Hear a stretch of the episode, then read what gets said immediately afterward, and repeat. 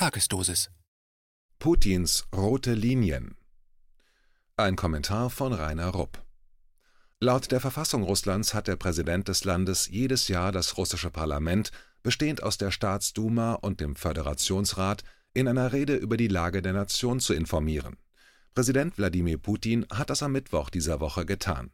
In seiner simultan auf Deutsch übersetzten Rede von eineinviertel Stunden, die im Schriftartikel verlinkt nachgehört werden kann, kann man viel über die jüngsten Erfolge Russlands, insbesondere auf dem Gebiet der Bekämpfung von Covid-19, aber auch über fortbestehende Probleme erfahren vor allem den sozialen Belangen und deren Verbesserung, speziell der schnellen und unbürokratischen Hilfe für alleinerziehende Mütter, widmete der Präsident große Aufmerksamkeit und informierte über in Gang gesetzte Verbesserungen.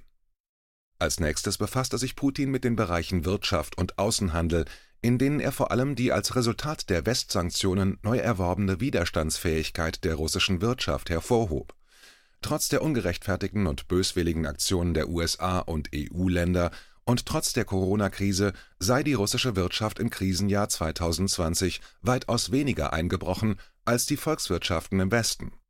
Auch habe sich das Wirtschaftsleben in Russland seither schneller erholt als im Westen.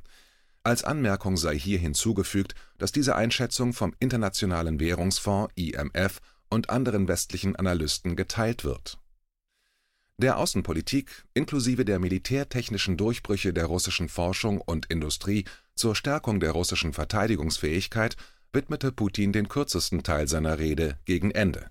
Dabei berührte er einige Schlüsselfragen, ohne jedoch ein Land oder eine Person zu benennen. Aber getroffene Hunde bellen, und genau das geschah in großen Teilen der selbsterklärten westlichen Qualitätsmedien im Anschluss an Putins Rede. Hier einige repräsentative Beispiele Zitat: Putin warnt Ausland vor roter Linie, Zitat Ende, titelte das ZDF. Die Spannungen Russlands mit dem Westen wachsen. Putin warnt das Ausland vor Provokationen. Der Westdeutsche Rundfunk WDR setzt verstärkt auf Effekthascherei zur Verängstigung seiner Hörer. Putins Warnung vor Provokationen verwandelt er in etwas Dunkles und Böses und titelt, Zitat, Putins Rede eine klare Drohung. Zitat Ende. Die Deutsche Welle (DW) titelte: Zitat, Präsident Wladimir Putin zieht rote Linie Zitat Ende und fügt ominös hinzu: Zitat, und schlägt scharfe Töne gegenüber Europa und den USA an. Zitat Ende.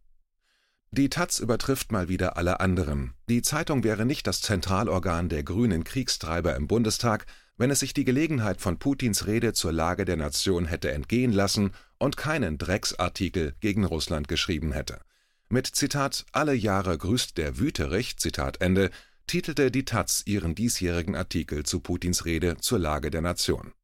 Zum Glück ist ein Teil der taz-Leserschaft bezüglich Friedens- und Sicherheitspolitik noch nicht verblödet. Das kann man am breiten Spektrum der Kommentare zu diesem taz-Artikel sehen.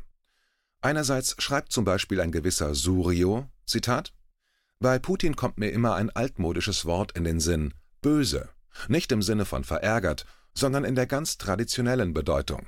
Putin ist böse, ein an Zynismus und Niedertracht kaum zu übertreffender, zutiefst schlechter Mensch.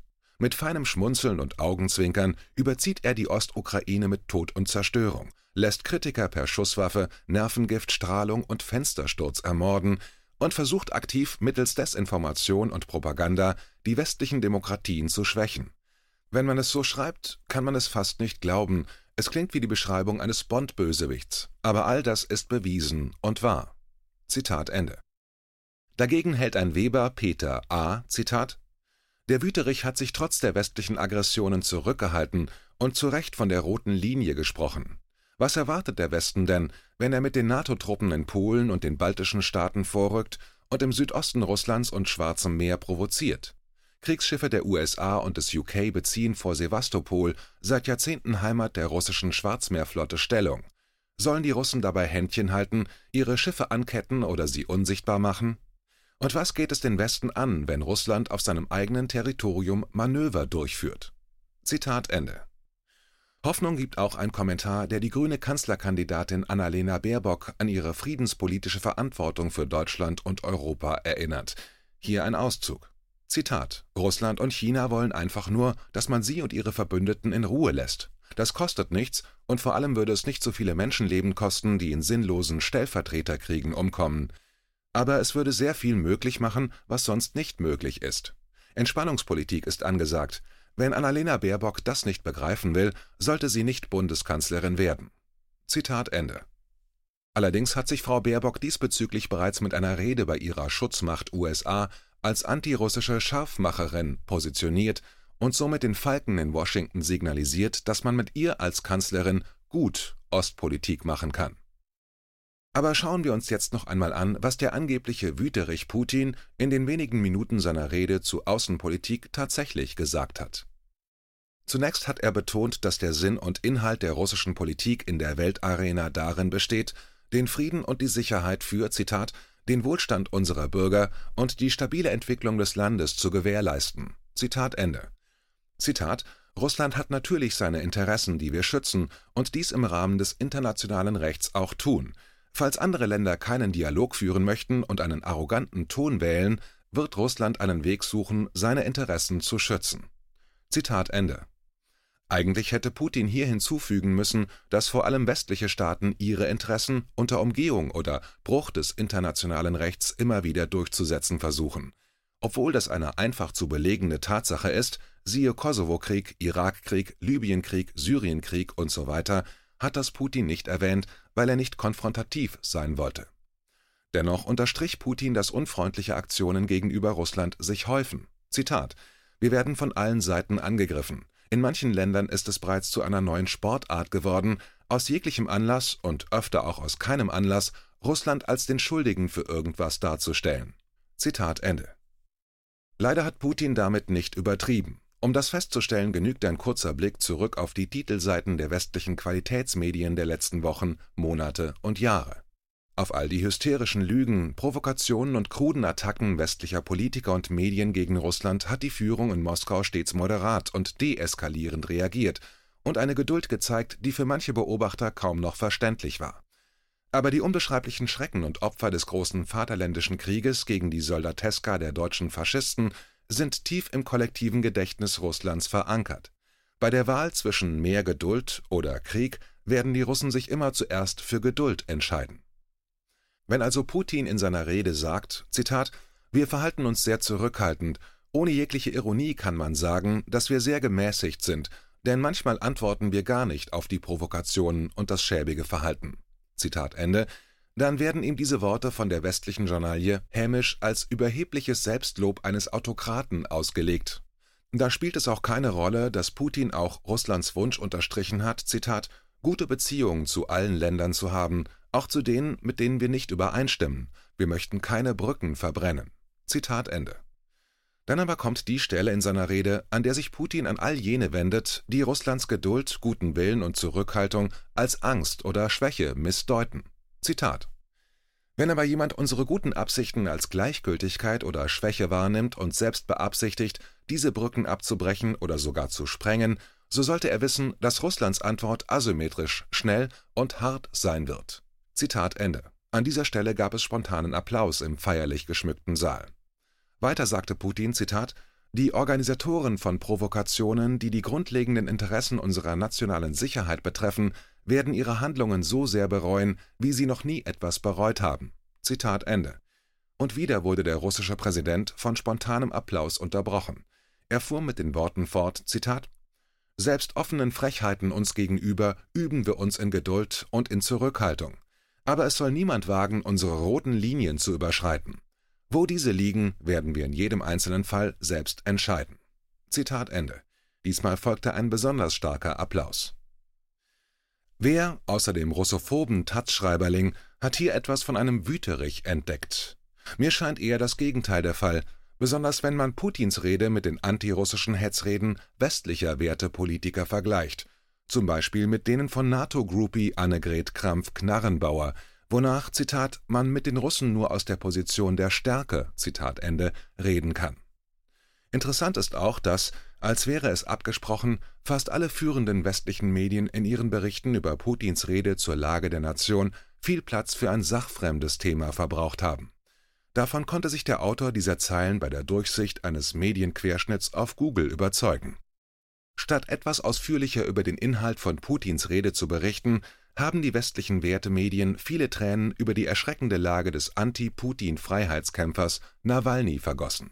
Der befindet sich derzeit in einem russischen Gefängniskrankenhaus im Hungerstreik und er soll angeblich zu einem Gespenst abgemagert sein. Aber kann man den westlichen Medien ihren angeblichen Einsatz für die Menschenrechte abnehmen? Wenn überhaupt, dann ist dieser Einsatz extrem einseitig und selektiv. Denn diese westlichen Medien haben nicht einmal einen Bruchteil der Zeilen, die sie in der Vergangenheit Nawalny gewidmet haben, für die Berichterstattung über die weitaus schlimmere Lage des Journalisten Assange genutzt. Aber im Unterschied zu Nawalny ist Assange kein Rassist. Assange ist auch keiner, der Muslime killen will, und er macht auch keine gemeinsame Sache mit Faschisten, und er hat sich auch nicht von westlichen Geheimdiensten anwerben lassen. Es spielt auch keine Rolle, dass Assange seit Jahren unschuldig in einem britischen Gefängnis sitzt und dass seine Gesundheit laut UNO-Folterberichterstatter seit Monaten in einem kritischen Zustand ist. Es spielt für unsere Westmedien auch keine Rolle, dass er keine angemessene ärztliche Versorgung bekommt. Im Unterschied zu Nawalny kann man Assange nämlich nicht als Propagandainstrument gegen Putin benutzen. Daher ist Assange für unsere Qualitätsmedien, die unsere westlichen Werte und unseren Humanismus mit großem Einsatz verteidigen, ein Nichts. Dagegen liegen im Fall Nawalny die Dinge umgekehrt, denn er kann und wird von der Westpropaganda bei jeder sich bietenden Gelegenheit instrumentalisiert. Im konkreten Fall geschieht das durch die Beimischung von Anekdoten über den Leidensweg Nawalnys zu den Berichten über Putins Rede zur Lage der Nation. So fällt es nicht auf, dass die Berichte kaum auf den Inhalt von Putins Rede eingehen, dafür aber Putin als Herrscher über das russische Reich des Bösen präsentieren, der die Verantwortung für Nawalnys trauriges Schicksal trägt ein weiteres Problem wurde in etlichen Westartikeln über die Putin-Rede bemängelt, dass er nämlich nichts über das Angebot des ukrainischen Präsidenten Selensky gesagt hat, der tags zuvor dem russischen Präsidenten ein Treffen an der Kontaktlinie im Donbass vorgeschlagen hatte.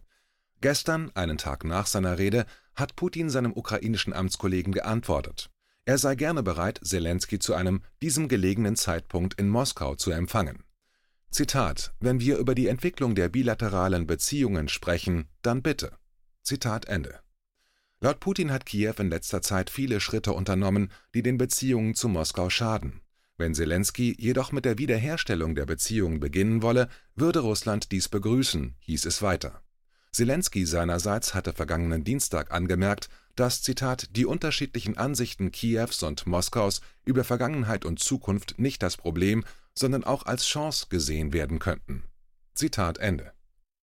Tatsächlich würde ein baldiges Treffen zwischen Putin und Zelensky vor einer total veränderten geopolitischen Konstellation stattfinden. Auf die unmittelbar bevorstehende Verletzung von Moskaus roten Linien auf der Krim, im Donbass, wo über 500.000 Bürger mit russischem Pass leben, und im Schwarzen Meer durch die Ukraine hat Moskau entschieden reagiert es hat sich dabei nicht von den aufgeplusterten Unterstützungsversprechen der USA und der NATO für die Machthaber in Kiew abschrecken lassen. Wie schon im Jahr 2008, als Georgien in Südossetien militärisch angriff und auch die dort stationierten russischen Friedenssoldaten überfiel und damit eine der roten Linien Russlands überschritten hatte, sah diesmal auch alles danach aus, dass Russland militärisch fähig und politisch bereit war, seine roten Linien auf der Krim, im Schwarzen Meer und im Donbass zu verteidigen. Russlands militärische Fähigkeiten vor Ort und seine politische Entschlossenheit führten bei Russlands Gegnern, die in voller Absicht vor Russlands Haustür aus der Ukraine ein Pulverfass gemacht haben, zu einer Katharsis. Vor die Wahl gestellt, in der Ukraine in einen direkten Krieg mit Russland verwickelt zu werden, sind die großmäuligen Unterstützer der ukrainischen Abenteurer einer nach dem anderen ausgestiegen. Die USA, Berlin, Frankreich, die NATO und EU sicherten Kiew zwar wortreich diplomatische Unterstützung zu, aber der Traum von NATO-Truppenverstärkungen in der Ukraine blieb ein Traum. In der Ukraine standen die hyperaktiven antirussischen Kriegshetzer plötzlich allein da und sahen sich einer bestens ausgebildeten, modern bewaffneten Übermacht gegenüber, gegen die nicht einmal die Amerikaner antreten wollten. Das muss vor allem für die Bataillone der nationalistischen Ultras und faschistischen Gruppierungen äußerst ernüchternd gewesen sein, waren sie es doch, die hauptsächlich für die Verabschiedung des Gesetzes im ukrainischen Parlament zur Rückeroberung der Krim und des Donbass und für die nachfolgende Mobilisierung einer Invasionsarmee verantwortlich gewesen sind Tatsächlich könne diese neue Sachlage, wie Zelensky sagt, Zitat, auch als Chance gesehen werden. Zitat Ende. Denn der Rest des politischen Spektrums in der Ukraine hat jetzt eine bessere Möglichkeit, sich dem Griff der rechten Ultras und Faschisten zu entziehen, die sich von den USA, der NATO und EU verraten und entsprechend geschwächt fühlen. Das könnte endlich auch Zelensky oder einer Nachfolgeregierung den Weg freimachen, im Rahmen des Minsker Abkommens doch noch eine friedliche Verhandlungslösung der Ukraine-Krise herbeizuführen. KenFM ist crowdfinanziert und unabhängig. Leiste deinen Beitrag zu freier Presse und unterstütze unsere Arbeit finanziell. Wenn du zukünftig keine Beiträge verpassen willst, abonniere den KenFM Newsletter und installiere dir die KenFM App für iPhone und Android. Weitere Informationen auf kenfm.de/support. Hallo Community. In diesem Video möchten wir euch das Thema Bitcoin ans Herz legen. Wir werden euch erklären, was Bitcoins sind, wie man damit bezahlen kann und welche Bedeutung diese Währung für KenFM hat. Viele von euch haben sicher schon von Bitcoin gehört oder nutzen es sogar privat. Wie ihr KenFM mit Bitcoins unterstützen könnt und warum das für uns aktuell sehr wichtig ist, verraten wir euch jetzt. Das ist ein Bitcoin. In Wirklichkeit existiert so ein Bitcoin aber gar nicht. Es gibt ihn nur virtuell im Internet als digitale Währung in einem digitalen Konto.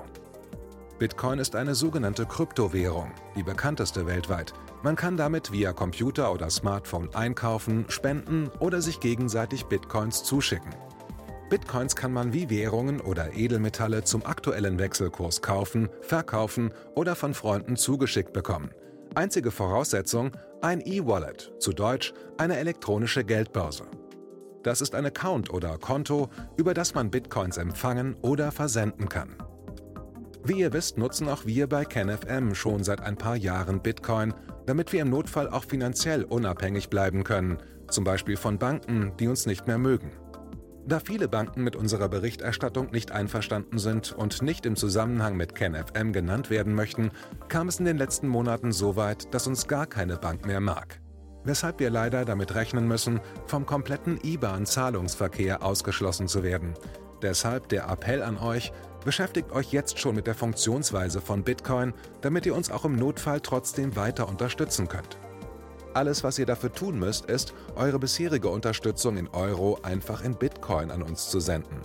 Dazu legt ihr einfach eine kostenlose E-Wallet an, wandelt einen Betrag eurer Wahl in Bitcoin um und sendet uns diesen an unseren Bitcoin-Account.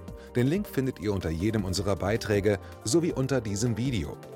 Alternativ dazu könnt ihr aber auch diesen QR-Code mit eurem Smartphone scannen. Übrigens, eine detaillierte Schritt-für-Schritt-Anleitung haben wir zum Nachlesen für euch schon einmal vorbereitet. Ihr findet sie auf canfm.de/bitcoin. Ob Bitcoin oder Kryptowährungen wirklich die Zukunft des Geldes sind, wissen wir nicht. Aber vielleicht ist das bald unsere einzige Option, so unabhängig wie möglich und vor allem ohne Bankkonto für euch in Zukunft weiterhin freien und unabhängigen Journalismus machen zu können.